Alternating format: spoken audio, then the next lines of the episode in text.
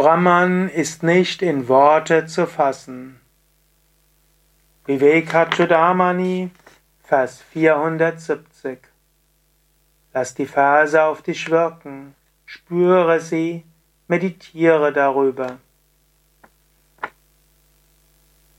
Anirupya svarupam yan manovacham agocharam ekam evadvayam brahma Neha nanasti kinchana.